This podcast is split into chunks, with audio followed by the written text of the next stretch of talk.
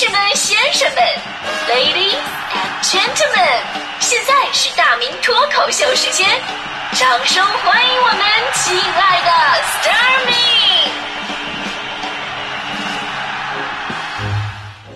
欢迎各位来到今天的大明脱口秀，我是大明。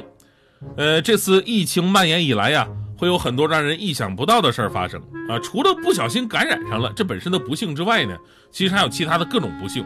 比方说春节之前啊，有人乐呵的啊，租车开车回家，回老家嘚瑟，哎，混得特别的好，对吧？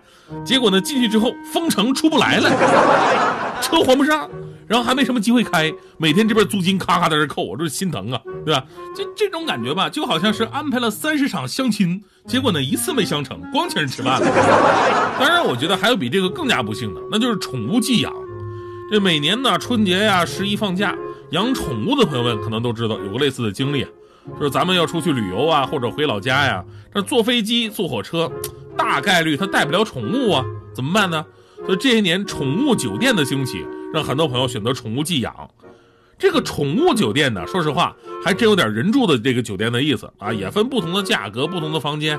你要是有钱的话，一天两百块钱左右啊，一米大的那个小单间次一点呢上下铺，然后每个房间呢都有摄像头在那对着。你要是真想自己的宠物了，可以拿手机来远程监控一下，看看自己家宠物干嘛呢？啊，每天还会有固定的放风时间。但是为了便于管理，这放风时间也都不长，而且进去的新狗啊，也会被里边待的时间比较长的老狗欺负。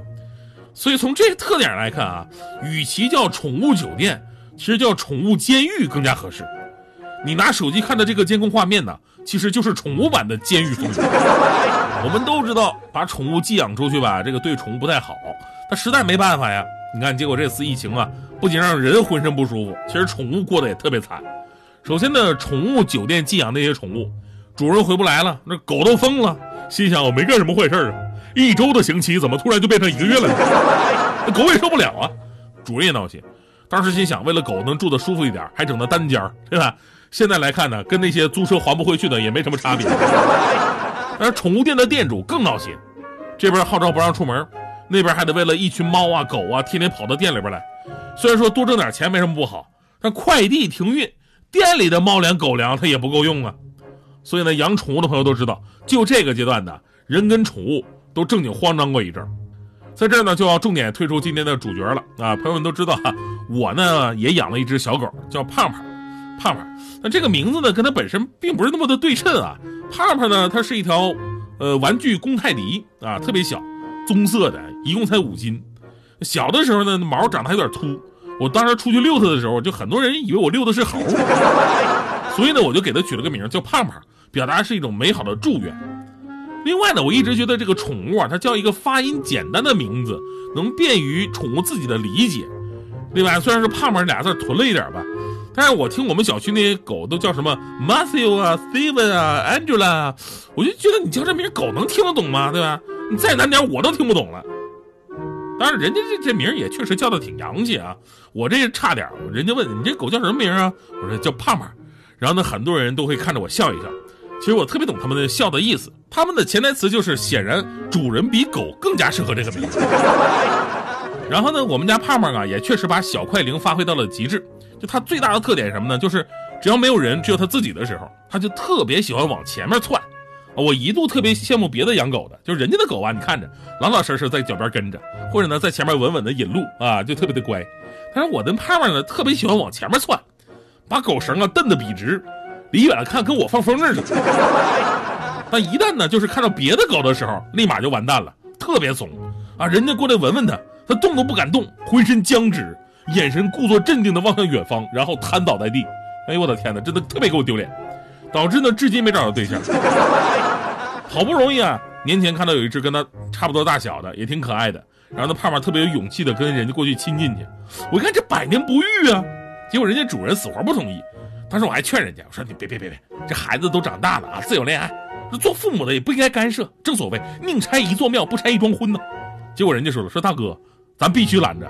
我们家狗也是公狗，我想想也对啊，我当时我就及时阻止了这场不应该的游戏啊。但是这次疫情啊，我就在家隔离这么长时间嘛，我突然发现一个问题，其实狗跟人呐一样不容易。除了被关在宠物酒店的，或者寄养在别人家的，就哪怕跟主人待在一起，那狗都很闹心。首先你不能剪毛啊，对吧？你看我们小区那些平时非常漂亮洋气的 Matthew 啊、Steven 啊、什么 Angela 呀，俩月没剪毛，也都变成狗剩啊、旺财呀和塞鸭蛋子了。其次呢，就是他们没什么机会见朋友。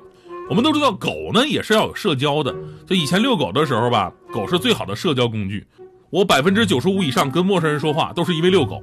有两百多个人问我啊，你这个这个狗啊，这这这叫什么名字啊？但是这两百多个人没有一个问我叫什么名字。哎，我们出去遛狗也都只认狗啊，不认狗主人。我们小区的见到我，每次离老远就喊，哎，帕帕帕帕来了，帕帕真乖，就每次特别热情。他我每天下班。就我一个人回小区看到这些人，他们从来不搭理我。所以呢，平时狗啊也是可以见到很多朋友的，它甭管是人类还是同类，对吧？但这一个来月呢，大家伙都错峰错地儿遛狗，对吧？都躲着，远远看有人，立马绕着走。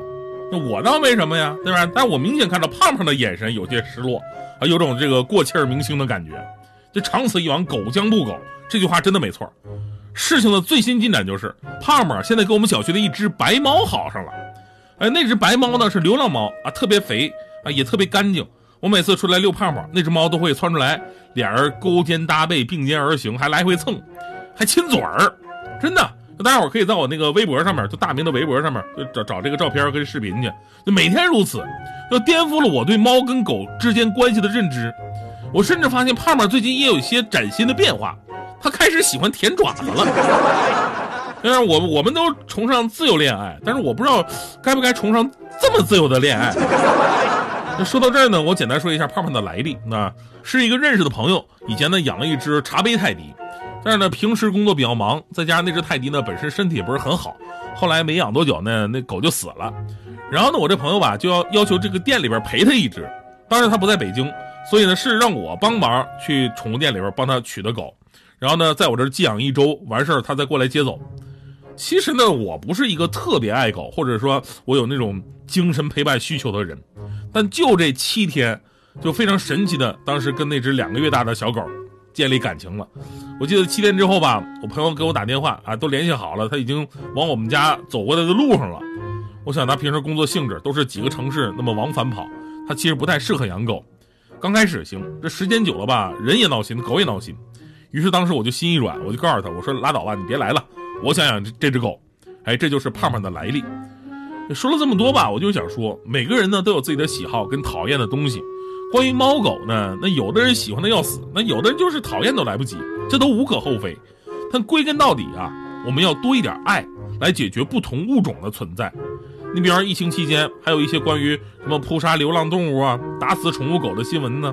而这些都不是说特殊时期的应急处置办法，只是执行人员对于应急处置办法的一个过分解读。我呢虽然也养狗，但是我也不喜欢那些不文明的养狗行为。我也能理解别人对于宠物的排斥，所以在多元的社会，自己遵守规矩的同时，也要尊重别人的生活方式，是一件特别有必要的事儿。谁为了自己而去打破了别人的平衡，一定会造成世界的混乱。就好比。一直以来都是人类把动物关进笼子里边，你看今年春节，动物却成功的把十几亿人关进了笼子。所以呢，天道轮回，请善待生灵啊！其实最后还是要说呢，我不是一个特别喜欢猫狗的人啊，我充其量顶多算是有点爱心。就以前呢，我在温州的时候，我还救过一只猫，就我必须要表扬一下自己啊。就当时呢，我们家楼上住一姑娘，她她家养只猫。然后有一天，他们家那个猫啊，就跳到我们家那个阳台棚顶来了，上不去下不来。这猫的好奇心都比较重啊，对吧？然后呢，经常干一些这么虎了八哨的事儿。当时姑娘特别着急，下楼跟我说，让我赶紧帮她想想办法，怎么救他们家猫。我一看，从我们家也上不去自己家阳台的顶棚啊。当时姑娘急得要命啊，打电话找消防队。结果消防队当时听说是只猫，人家就不肯过来。当时呢，我我看这个姑娘伤心欲绝的样子，我瞬间我爱心就泛滥了。本来呢，我是有恐高症的，但是当时也不知道哪来的勇气，我自告奋勇，我是从他们家的阳台下到了我们家阳台顶棚。